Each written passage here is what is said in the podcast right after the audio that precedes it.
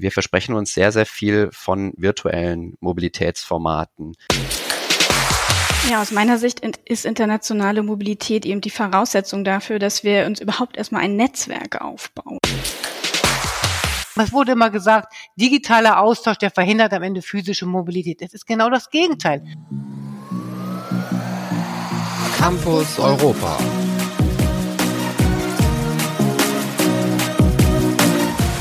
Willkommen zur zweiten Ausgabe der zweiten Staffel von Campus Europa, dem DAAD-Podcast zu den europäischen Hochschulallianzen.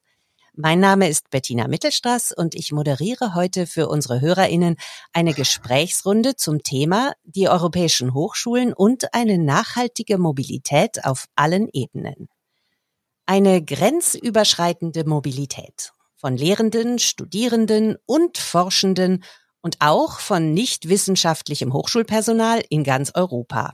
Eine solche Mobilität, die ganz selbstverständlich ist und reibungslos funktioniert.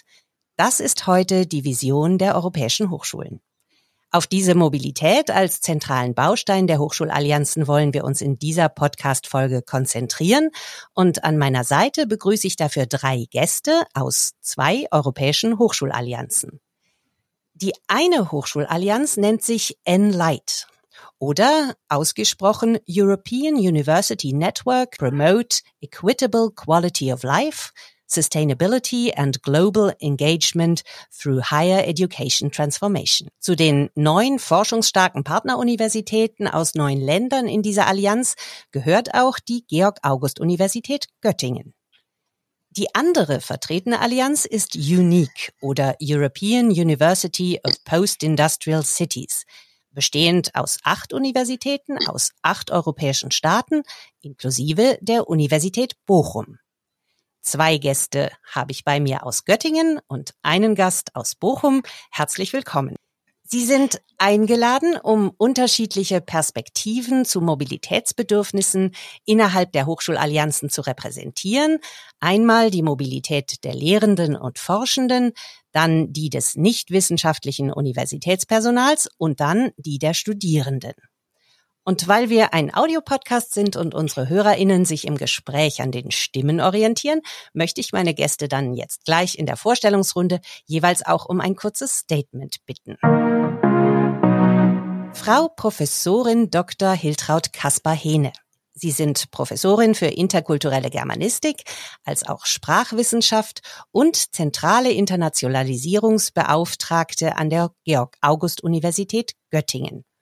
Außerdem, und das ist wichtig für unseren Podcast, Sie sind an der Universität Göttingen die Projektverantwortliche für die Hochschulallianz Enlight.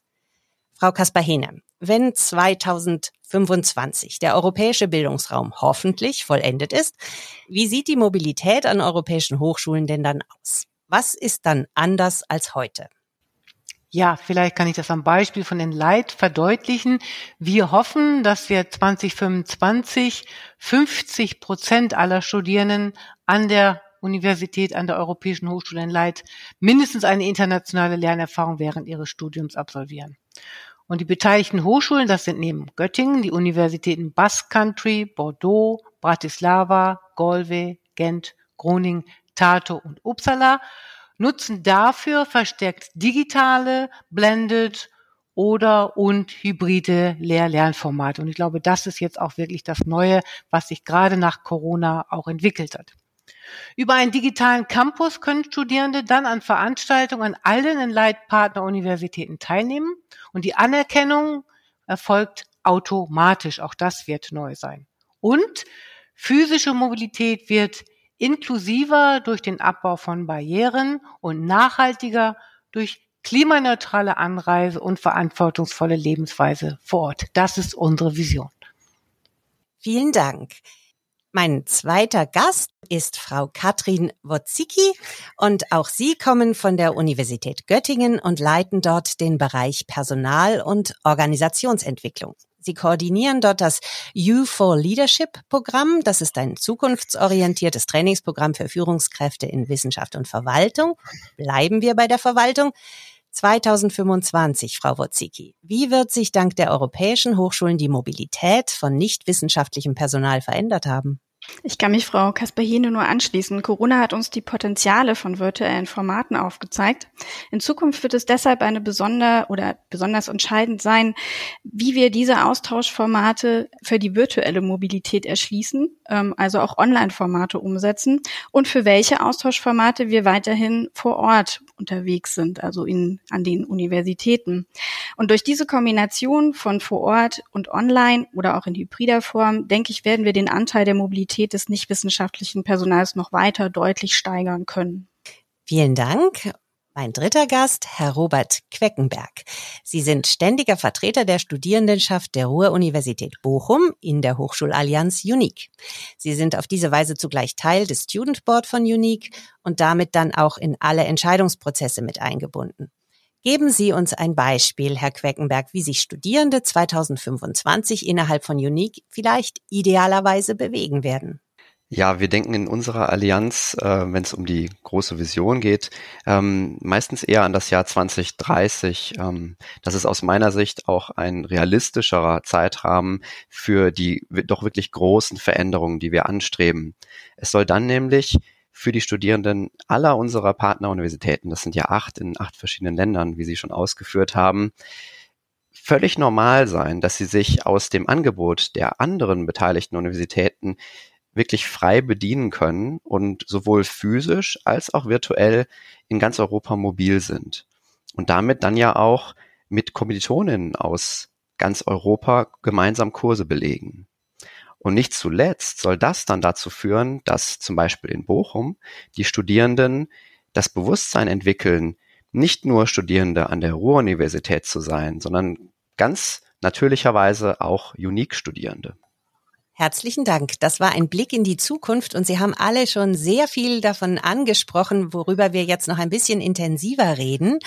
Gehen wir also für unser Gespräch nochmal zurück in die Gegenwart der europäischen Hochschulallianzen. Und ich würde jetzt gerne meine Gäste anfangs noch ein bisschen nach der Bedeutung von Mobilität fragen, die es ja jetzt auszubauen gilt. Ich beginne gerne mit Frau Kaspar Hene. Wir wissen ja, dass WissenschaftlerInnen heute schon sehr viel in Europa und in der Welt für den internationalen Austausch unterwegs sind. Wenn wir uns jetzt auf die europäischen Hochschulen konzentrieren, wozu fördert man hier noch mehr die Mobilität? Also mit welchem übergreifenden Ziel könnten Sie das vielleicht noch mal ein bisschen fokussieren? Ja, das mache ich gerne. Es gibt zwei generelle Ziele. Also einmal geht es um das fachliche Lernen und zweitens um das soziale Lernen.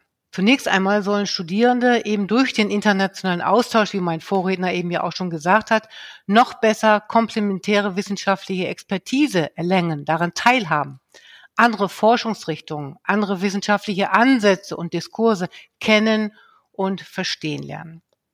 Sie sollen Forschungsrichtungen belegen können, die wir ihnen an den Heimatstandorten nicht bieten können. Dann sind die Austauschprogramme, die wir in Enlight generieren, fokussiert auf Nachhaltigkeitsthemen auf Sustainable Development Goals. Also wir adressieren in unseren gemeinsamen Bildungsprogrammen Health and Wellbeing, Digital Revolution, Climate Change, Energy Use and Equity. Studierende sollen durch diese Bildungsprogramme Kenntnisse und Fähigkeiten erlangen, mit denen sie dann die sozial-ökologische Transformation in Europa mit voranbringen können. Und wir wollen Studierende zu European Citizenships bilden, ihr globales Engagement fördern und ihre interkulturelle Kompetenz weiterentwickeln. Studierende sollen ein besseres Verständnis von Europa und seinen Menschen, von der Politik, Gesellschaft, Wirtschaft und Kultur Europas erhalten, auch um Europa in Zukunft aktiv mitzugestalten. Und ganz abschließend noch, Mobilität ist schon seit Jahren unser Ziel und daran arbeiten wir auch. Aber wir haben eben noch viele Gruppierungen nicht erreicht. Die Zahlen sind noch nicht so, dass wir zufrieden sein können. Wir wollen eben alle Studierenden mobilisieren, alle Studierenden die Chance geben, letztendlich an einem internationalen Austausch zu profitieren. Frau Wuzicki, dann frage ich Sie jetzt, wie sind denn aktuell Ihre Erfahrungen mit der Bedeutung von äh, Mobilität bei nichtwissenschaftlichem Universitätspersonal an der Uni Göttingen? Innerhalb der Universität Göttingen haben bereits einige Bereiche und auch Einzelpersonen ein Austauschprogramm im Rahmen unserer schon bereits existierenden strategischen Netzwerken wie U4 Society, Coimbra oder Guild äh, teilgenommen, wo ja auch auf diesen Erfahrungen bauen wir ja nun auch mit Enlight auf. Teilgenommen haben zum Beispiel die Graduiertenschulen oder auch der Career Service. Es sind so Netzwerke entstanden, die sich entweder regelmäßig austauschen oder gar regelmäßig treffen. Ich selber bin Teil eines HR und Career Networks, ähm, in dem ich sogar schon seit 2013 Mitglied bin. Wir konnten unglaublich viel voneinander lernen. Auf diesen Erfahrungen bauen wir nun auch auf mit diesen unterschiedlichen Formaten, die wir in diesen vorhergehenden Netzwerken oder den auch noch existierenden Netzwerken erprobt haben und wollen das weiter ausbauen. Besonders spannend finde ich, dass ähm, es eine andere Art von, von Balance zwischen Ähnlichkeit und Unterschiedlichkeit im europäischen Raum gibt, den ich persönlich als deutlich fruchtbarer empfinde, als wenn ich nur auf den Austausch innerhalb Deutschlands gucke oder innerhalb deutscher, der deutschen Universitätslandschaft. Gibt es denn, wenn ich das nochmal nachfragen darf, auch Mobilitätshindernisse speziell für diese Gruppe? Also erwarten Sie da auch nochmal passende Angebote oder besondere Förderung durch die Allianz? Also es gibt definitiv Mobilitätshindernisse, da würde ich an Frau Kasper-Hehner anschließen. Ich denke nicht, dass wir alle Gruppen innerhalb des nichtwissenschaftlichen Personals bereits erreicht haben. Ich könnte mir vorstellen, dass gerade virtuelle Formate vielleicht so einen niederschwelligen Einstieg da bieten könnten, sich da mal drauf einzulassen und das sozusagen kennenzulernen, diesen Austausch und erstmal sozusagen für sich herauszufinden, wo denn der konkrete Benefit ist. Die Bereiche, wo ich am besonders kritischsten bin, wo wir gucken müssen, was wir schaffen, ist der Bereich äh, der Verwaltung, der ganz klassischen Verwaltung, wo es auch um Fragen geht, wo vielleicht deutsches Recht relevanter ist, noch relevanter ist als europäisches und wo die spannende Frage ist, wie wir da auch motivieren, sich äh, trotzdem Anregungen von europäischen Partnern zu holen, wie man Dinge anders machen kann. Herr Queckenberg, Sie haben ja schon einiges gehört. Frau Kasper-Hene hat ja auch sehr viel schon über die Studierenden geredet, zu denen natürlich dann auch Nachwuchswissenschaftler gehören. Ähm, Worum geht es denn aus Ihrer Sicht innerhalb der Europäischen Hochschule wie unique für Studierende? Ja, ich finde, Frau Kaspar-Hene hat da schon ähm, was ganz Wichtiges angesprochen, äh, dass es darum geht, alle Studierenden mitzunehmen und alle zu erreichen und an Mobilität partizipieren zu lassen. Das ist bei Unique ganz besonders Thema, weil ähm, sich in unserer Hochschulallianz Hochschulen aus Städten zusammengeschlossen haben, die eine postindustriale Phase in ihrer Entwicklung ähm, durchmachen und damit eine so nennen wir das, super diverse ähm, lokale Gesellschaft äh, vorfinden und ähm, wo es wirklich dann ganz wichtig ist, dass ähm, man Angebote schafft für alle Studierenden, egal ähm, welchen, welche Herkunft sie haben, welchen sozioökonomischen Status sie haben. Und wir wissen aus der Vergangenheit, dass es nicht immer so gut gelungen ist, zum Beispiel an der Ruhr-Universität, alle Studierenden wirklich äh, mobil werden zu lassen. Und wir versprechen uns im Grunde schon vor Corona, weil wir haben uns ja schon vor Corona ähm, dafür äh, beworben, äh, diese Hochschulallianz aufbauen zu dürfen. Wir versprechen uns sehr, sehr viel von virtuellen Mobilitätsformaten, ähm, dass darüber einfach ein viel größerer Anteil der Studierenden ähm, in die Lage versetzt wird, auch ähm, mal ja im Ausland in Kurse hineinschnuppern zu können und äh, zumindest kurzfristig auch ähm, Auslandserfahrungen zu sammeln. Ich denke da vor allem an die Studierenden, ähm, die darauf angewiesen sind, ähm, eben zum Beispiel einen Job neben der Uni auszuführen ähm, oder die sich um Angehörige kümmern müssen und einfach ähm, deshalb nicht in der Lage sind, für ein ganzes Semester zum Beispiel physisch ins Ausland zu gehen. Da bauen Sie mir ganz wunderbar die Brücke zu unserer nächsten Fragerunde, Herr Queckenberg, nämlich physische Mobilität ist das eine, aber durch die Corona-Pandemie haben wir im letzten akademischen Jahr ja gelernt, dass es anders gehen musste. Und es ging ja auch einiges so an Begegnung und Austausch dann eben digital. Wie war das jetzt so mal als, als beispielhaft gesprochen in den letzten beiden Semestern für Studierende? Hat die Allianz Unique wie Sie explizit schon gesagt haben, für mehr Mobilität überhaupt einsetzt, trotz Corona dann auch Mobilitätschancen bieten können? Ja, ich muss da äh, leider sagen, dass ähm, natürlich ähm, das Vorhaben von Unique jetzt äh, für Corona ein bisschen ähm, zu, zu spät kam oder beziehungsweise Corona kam ein bisschen zu früh, weil die Strukturen, die ähm, man aufbauen muss, um innerhalb einer solchen Hochschulallianz dann die Mobilität, äh, wie ich sie eingangs beschrieben habe, ähm, zu ermöglichen, dass Studierende sich wirklich frei bewegen können und frei aus dem Kursangebot auch der anderen Unis wählen können. Ähm, das braucht Zeit und das ist überhaupt nicht trivial. Das ist mir dann auch aufgefallen, ähm, dadurch, dass ich jetzt ähm, auch als Studierender da in die Entscheidungsprozesse mit eingebunden war. Und ähm, dadurch haben wir natürlich an der Ruhr-Universität ganz viele Erfahrungen äh, sammeln können mit ähm, virtueller Lehre und an den anderen Hochschulen ist das genauso gewesen. Ähm, leider sind nur die Erfahrungen sozusagen ähm, der virtuellen Austauschformate jetzt innerhalb Uniques noch ähm, sehr begrenzt. Es hat ein paar kleinere ähm, Formate schon gegeben, Summer Schools oder wir haben einen Hackathon organisiert, ähm, an dem alle Hochschulen beteiligt waren. Aber ähm, der eigentliche Härtefall, der erwartet uns jetzt im Wintersemester, wenn zum ersten Mal Kurse wirklich geöffnet werden für ähm, Studierende auch der anderen Hochschulen. Das werden interessante Aussichten. Welche Chancen, Frau Wozicki, hat, sehen Sie denn in virtuellen Mobilitätsangeboten für das nichtwissenschaftliche Personal der Allianzpartner? Haben Sie da ein Beispiel? Ein konkretes Beispiel habe ich leider nicht für Sie. Ich hatte ja gerade schon erwähnt, ich glaube, das Virtuelle ist genau deshalb interessant, weil es einen niederschwelligen Einstieg bieten kann. Allerdings ist noch was anderes sehr entscheidend, glaube ich, beim nichtwissenschaftlichen Personal, nämlich die Frage, ob es ein gutes Konzept ist. Also ich denke, es ist nicht, es ist nicht trivial, ein gutes virtuelles Format zu gestalten. Virtuelle Kommunikation ist andere Kommunikation als Vor-Ort-Kommunikation. Äh, das heißt, am Ende sind die guten Konzepte entscheidend, die wir entwickeln müssen. Ähm, gut heißt in dem Fall, dass sie lehrreich sind, dass sie nah an der eigenen Arbeit sind und gut mit dem Arbeitsalltag vereinbar ist.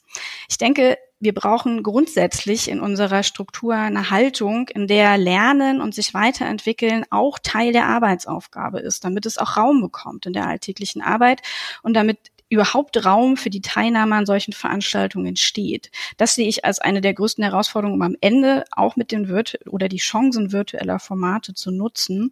Ähm, wir in der Personalentwicklung sehen zum Beispiel auch, dass wir nun stärker auch auf kürzere Formate setzen müssen, einfach weil online kann man einfach nicht einen Tag verbringen. Das funktioniert nicht genauso wie im, in einem Raum gemeinsam, wo man auch mal Luft schnappen kann und wo man sich bewegen kann. Ähm, und ich glaube, das ist so ein bisschen die Frage. Also wie schafft man kleine, knackige wichtige, lehrreiche Konzepte, die einen schnellen Transfer in den eigenen Arbeitsalltag ähm, ja, gewährleisten. Und dann, glaube ich, können wir auch viele ähm, motivieren. Und vielleicht habe ich für Sie ein Negativbeispiel, wo das nämlich nicht gelungen ist. Wir hatten in unserem Kontext mit dem Career- und HR-Netzwerk mal die Idee, einen Online-Kurs zusammen aufzuziehen. Und wir sind am Ende tatsächlich nur daran gescheitert, dass wir das nicht in unsere eigentliche Arbeit integriert bekommen haben. Wir hatten ein tolles Konzept, wir waren alle motiviert, aber es hat nicht zu unserer eigenen Arbeit vor Ort gepasst. Frau Kaspar-Hene, wenn Sie das sich so anhören, ähm, wie ist denn das in der Allianz Enlight dann? Erwartet man jetzt so ein bisschen auch die schrittweise Rückkehr zur mehr physischen Mobilität oder Sie haben das ja schon angedeutet, wird es da eine Mix, ein Mix geben? Wird, hat virtuelle Mobilität sich jetzt schon bewährt und wird es vielleicht zum Teil beibehalten? Ja, erstmal, also alle warten darauf, dass physische Mobilität wieder möglich ist. Die Studierenden wollen soziale Kontakte haben und wir Lehrenden natürlich auch und in der Administration genauso. Der persönliche Kontakt, der ist durch nichts zu ersetzen, auch nicht, wenn man interkulturelle Kompetenz vermitteln will. Aber wir haben natürlich auch viele Erfahrungen gelernt, indem wir mit den digitalen Tools umgehen mussten erstmal und haben daraus, glaube ich, viele sinnvolle und gewinnbringende Tools entwickelt. Das war im Übrigen unser Plan schon, als wir den Antrag gestellt haben. Also vor Corona hatten wir den digitalen Campus im Blick, in dem wir eben die Vorteile gesehen haben, die ja eben auch schon dargestellt wurde, dass wir eben Studierenden, die nicht reisen können, die Betreuungsaufgaben haben, die finanziell nicht in der Lage sind, psychische Hemmnisse haben, dass wir denen, diesen unterrepräsentierten Gruppen eben auch eine Mobilität bieten können, einen internationalen Austausch. Wir haben gesehen, dass wir den Campus damit diverser gestalten, viel größerem Ausmaß als bisher und dass wir eben eine interkulturelle Kompetenz auch viel weiter als Ziel eigentlich für jeden Studierenden an dieser Hochschule vermitteln können. Das ist, glaube ich, ein Punkt, den wir sehen, mit dem wir mit den virtuellen Tools weiterarbeiten können. Und was eben ja auch schon gesagt wurde, es ist ein niedrigschwelliger Einstieg in Mobilität und wir haben diese Erfahrung auch gemacht. Die Forschungsarbeiten dazu gibt es auch, dass eben dadurch, dass man einen virtuellen Austausch erstmal bewerkstelligt hat, dann motiviert wird, in das Land zu fahren, die Menschen dort kennenzulernen, die Hochschule wirklich zu, zu erleben. Also das ist wirklich ganz positiv. Es ist im Gegenteil, also man wurde, es wurde immer gesagt, digitaler Austausch, der verhindert am Ende physische Mobilität. Es ist genau das Gegenteil. Und das zeigen alle Studien, die in diesem Feld sozusagen durchgeführt wurden. Vielleicht darf ich noch sagen, es geht nicht nur um die Mobilität von Studierenden, sondern auch von Lehrenden. Wir haben in der Lehrerfortbildung sehr viele Austauschprogramme jetzt virtuell durchgeführt. Das war absolut erfolgreich. Die Dozentinnen und Dozenten tauschen sich aus. Den Intercultural Classroom, das ist ein Projekt, das wir mit Groningen zusammen machen, wurde ins ganze Netzwerk umgesetzt. Also es gibt so viele Vorteile, die man nur wirklich gut nutzen muss. Man muss sie reflektieren. Man muss, die müssen didaktisch sehr gut aufgestellt sein und aufgebaut sein. Und dann haben wir, glaube ich, etwas dazu gewonnen neben einer physischen Mobilität. Vielen Dank. Diese physische Mobilität, die hat aber jetzt ja in Zeiten von Klimawandel und Nachhaltigkeitsthemen ja dann auch so ein, ein kleines Problem. Also nachhaltige Mobilität. Anfang des Jahres hat der DAD dazu ein Impulspapier veröffentlicht und da ist der Grundgedanke, den internationalen Austausch klimagerechter zu gestalten. Also wir wollen Mobilität steigern und alle warten drauf, Sie haben es gesagt, aber ergibt sich daraus für die Allianzen nicht ein Zielkonflikt? Ich gebe mal die Frage zuerst etwas provokativ an Herrn Queckenberg. Studierende, so assoziiert man ja, sind ja doch lieber physisch mehr als weniger unterwegs. Aber wird das Thema nachhaltige Mobilität denn dann ähm, unter Studierenden innerhalb der Allianz auch reflektiert? Naja, ich würde das äh, im Grunde so beantworten, dass ich mir nicht so sicher bin, ob Sie da recht haben, dass die Studierenden die Gruppe ähm, äh, sind, die da am ähm, meisten sozusagen auf physische Mobilität äh, brennt, weil unter den Studierenden ja auch ähm, es eine große Gruppe gibt, die sich sehr aktiv für Nachhaltigkeit einsetzt. Äh, wir haben bei uns an der Ruhr-Universität auch eine sehr aktive Students for Future Gruppe zum Beispiel. Ähm, und Insgesamt denke ich, ist ähm, ja in der jungen Generation äh, der Studierenden das Thema Nachhaltigkeit unheimlich präsent. Und ich glaube, die Bereitschaft unter Studierenden ähm, ist größer denn je, ähm, auch wenn es um physische Mobilität geht, ähm, zu versuchen, die so nachhaltig wie möglich umzusetzen. Und da wahrscheinlich deutlich nachhaltiger äh, möglicherweise als andere Statusgruppen. Also ich weiß zum Beispiel, dass ich das eine oder andere Mal schon zu akademischen Konferenzen ähm, in anderen europäischen Ländern als einziger mit dem äh, Zug angereist bin ähm, auch wenn das zum Beispiel in Portugal oder in Schweden war, äh, da kommt man auch mit dem Zug hin. Man muss halt nur zwei Tage in Kauf nehmen. Ähm, und da sind die Studierenden vielleicht eher bereit zu, weil sie vielleicht auch eher die zwei Tage haben, muss man natürlich fairerweise auch sagen, als jetzt zum Beispiel Professorinnen oder Professoren. Ähm, insofern würde ich sagen, auf die Studierenden kann man zählen. Ähm, wir haben aber auch natürlich in Unique darüber nachgedacht, wie man Anreize schaffen kann. Und wir haben zum Beispiel ein sogenanntes Train instead of Plane Scheme ähm, was bisher natürlich noch nicht so richtig zum Einsatz kam, aber was eben dazu gedacht ist, ähm, genau das auch zu fördern, dass Studierende, wenn sie sich physisch bewegen, ähm, dann eben eher zu den langsameren Verkehrsmitteln, sage ich mal, greifen ähm, als äh, zum Flugzeug. Ich frage dann nochmal die Projektverantwortliche von Enlight, Frau Kaspar-Hene. Ähm, Sie haben das auch schon angedeutet, über nachhaltige Mobilität wird natürlich debattiert. Gibt es da unterschiedliche Perspektiven der Partner innerhalb der Allianz? Ja, vielleicht kann ich erstmal sagen, wir diskutieren nicht nur über nachhaltige Mobilität, sondern die nachhaltige Ausrichtung der gesamten Universität auch in seinen Infrastrukturen und allen anderen Dingen. Und wir haben in, in Light jetzt eine Declaration for Sustainability entwickelt, in dem wir uns auf gemeinsame Ziele einigen. Da sind, wenn man mit Kennzahlen kommt, sind die vielleicht die Perspektiven hier und da unterschiedlich, aber grundsätzlich haben wir uns da auf ein, ein gemeinsames Ziel geeinigt. Das ist schon mal ganz wichtig. Und da muss man eben gucken, was die rechtlichen und lokalen Rahmenbedingungen sind, unter denen man diese Dinge verwirklichen kann. Dann ein Beispiel, wo man ganz konkret sieht, wie wir jetzt sozusagen mit dem Nachhaltigkeitsthema auch operationell umgehen. Wir haben im November eine Tagung in Galway und überlegen jetzt, mit wie viel Personen wir eigentlich nach Galway fahren. Also sag ich mal, vor drei Jahren hätten wir gesagt, von jeder Hochschule 100 Leute ab nach Galway und wir machen zusammen eine Tagung. Jetzt überlegen wir ganz genau, wer sollte fahren, welche Veranstaltungen machen wir eventuell rein digital, welche machen wir hybrid, welche machen wir physisch. Also das ist jetzt eine Überlegung, die in allen Aspekten im Projekt so umgesetzt wird. Und dann gehört zur Nachhaltigkeit ja nicht nur das Reisen, sondern auch eine nachhaltige Lebensform. Das heißt, wir entwickeln auch Empfehlungen, diskutieren mit Studierenden zusammen, wie, welche Empfehlungen wir ausstellen können, dass wir vor Ort auch wirklich Nachhaltigkeit dann leben an der Hochschule und in der Region. Das ist, glaube ich, ganz wichtig. Und natürlich die ganze digitale Mobilität, die wir fördern, die wir implementieren, dient natürlich auch der Nachhaltigkeit. Und hier darf ich mal sagen, wir freuen uns sehr, dass der DAAD eine klare Nachhaltigkeitsstrategie entwickelt hat und dass Programme, die wir an Hochschulen jetzt in Deutschland entwickeln, auch so gefördert werden. Damit nähern wir uns schon langsam dem Ende der heutigen Podcast-Folge. Das Thema Mobilität bleibt natürlich mit immer mehr digitalen Möglichkeiten super spannend. Und es verlangt, wie wir gehört haben, eben für die Allianzen auch eine Debatte über viele Fragen, aber eben auch über die, welche Mobilität wollen wir zukünftig. Bevor ich mich jetzt aber verabschiede, möchte ich gerne eine Frage mit Blick nach vorne nochmal stellen und dazu drei weitere kurze Statements unserer Gäste äh, einholen. Ich würde gerne Frau Katrin Wuzicki dann gleich als erste bitten, dann Herrn Queckenberg und vielleicht Ihnen, Frau Kaspar-Hene, das Schlusswort geben. Was bewirkt die internationale Mobilität, die von den europäischen Hochschulen vorangetrieben wird, denn letztlich für alle Menschen und die Gesellschaften in Europa? Ja, aus meiner Sicht ist internationale Mobilität eben die Voraussetzung dafür, dass wir uns überhaupt erstmal ein Netzwerk aufbauen. Ein sehr diverses Netzwerk. Und ein diverses Netzwerk ist wiederum aus meiner Sicht eine der allerwichtigsten Grundlagen für Lernen, für Innovation und für Kreativität. Raus aus dem eigenen Saft sozusagen und raus aus der eigenen Komfortzone. Es ist also nicht unbedingt das Mobilsein an sich, ähm, was da den Benefit liefert, sondern das, was sich da, was daraus entsteht. Also das, was, wo wir langfristig von profitieren, sowohl als Individuen als auch als Organisation und am Ende natürlich auch als Gesellschaft, weil nur so lernen wir. Wir leben in einer Zeit von so rasanter Entwicklung ähm, und großen Umbrüchen und Krisen.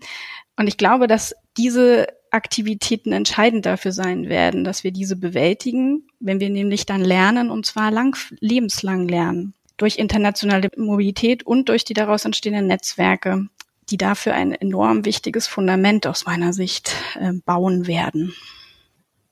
Herr Queckenberg? Ja, ich äh, denke, es geht ähm, bei diesem Thema auch wirklich um die Zukunft Europas, ähm, die Zukunft unserer ähm, Gesellschaften. Ich meine, wir leben in der Zeit des Brexit oder jetzt mittlerweile Post-Brexit. Und ähm, ich finde diese Initiative der europäischen Universitäten da ein ganz wichtiges Signal, ähm, dass wir in diesen Zeiten nicht nur Brücken abreißen, sondern auch wieder neue Brücken bauen wollen. Und es geht ja darum, ähm, natürlich, äh, wie meine Vorrednerinnen das gesagt haben, äh, nicht nur darum, die Studierenden mobil zu machen, und, sondern natürlich auch ähm, das wissenschaftliche und nicht wissenschaftliche Personal. Aber ich denke natürlich nicht nur, weil ich jetzt als Studierendenvertreter hier bin, ähm, zuallererst an die Studierenden, die ja die junge Generation sind und äh, sozusagen die Menschen, die die Zukunft Europas prägen können. Wenn wir mehr von diesen Menschen ermöglichen, in Kontakt mit anderen Europäerinnen und Europäern zu kommen, dann können wir damit, glaube ich, die Grundlagen legen für ein wirklich erfolgreiches europäisches Zusammenwachsen, was die Krisen unserer Zeit dann auch überwinden kann. Frau Kasper-Hene? Ja, vieles ist schon gesagt worden. Ich denke, nur durch internationale Kooperation, durch physische und virtuelle Mobilität, gemeinsame Zusammenarbeit können die großen globalen Fragen gelöst werden. Das heißt Fragen wie Klimaschutz, wie Gesundheit und wie gesellschaftlicher Zusammenhalt. Ich glaube, dass für die europäischen Hochschulen hier eben diese ganz besondere Chance liegt, einen Beitrag zu diesen innovativen Lösungen für diese drängenden Fragen zu bieten und dabei besonders auch, weil wir europäische Hochschulen sind, die Fragen, die in Europa brennend sind, mit zu gestalten, zu beantworten. Und ich würde gerne noch dann den Fokus auch auf die regionale, die lokale Kooperation bringen. Denn wir haben natürlich die Vernetzung innerhalb Europas ist sehr stark, aber wir sollten dann auch an den einzelnen Standorten das, was wir lernen, das, was wir entwickeln, in die Region bringen. Und da haben wir, glaube ich, auch sehr große Chancen mit unseren regionalen Partnern dann in Wirtschaft, Gesellschaft, in Zivilgesellschaft, in der Politik, in der Kultur, gemeinsam dann die Lösungen, die wir in den europäischen Hochschulen entwickeln, in die Region zu tragen und somit auch damit einen Beitrag zur Weiterentwicklung der Gesellschaft in Europa zu leisten. Vielen herzlichen Dank, dass Sie bei uns waren, Frau Professorin Dr. Hiltraud Kaspar-Hene, Frau Katrin Wozicki und Herr Robert Queckenberg. Ich bedanke mich herzlich. Das war eine sehr nette Runde. Wenn Sie, liebe HörerInnen, jetzt mehr Informationen zum Podcast oder vielleicht zu den Allianzen, die heute hier vertreten waren, noch suchen, dann finden Sie die auf unserer Webseite www.daad.de slash campus-europa. Und dann kann ich mir nur wünschen, hören Sie am letzten Montag im August wieder rein. Die nächste Folge von Campus Europa, dem DAAD-Podcast zu den europäischen Hochschulallianzen, die wird sich dann nämlich auf die Hochschullehre konzentrieren und das ist heute auch schon angeklungen. Das wollen wir dann noch vertiefen. Am Mikrofon verabschiedet sich jetzt Bettina Mittelstraß. Campus Europa.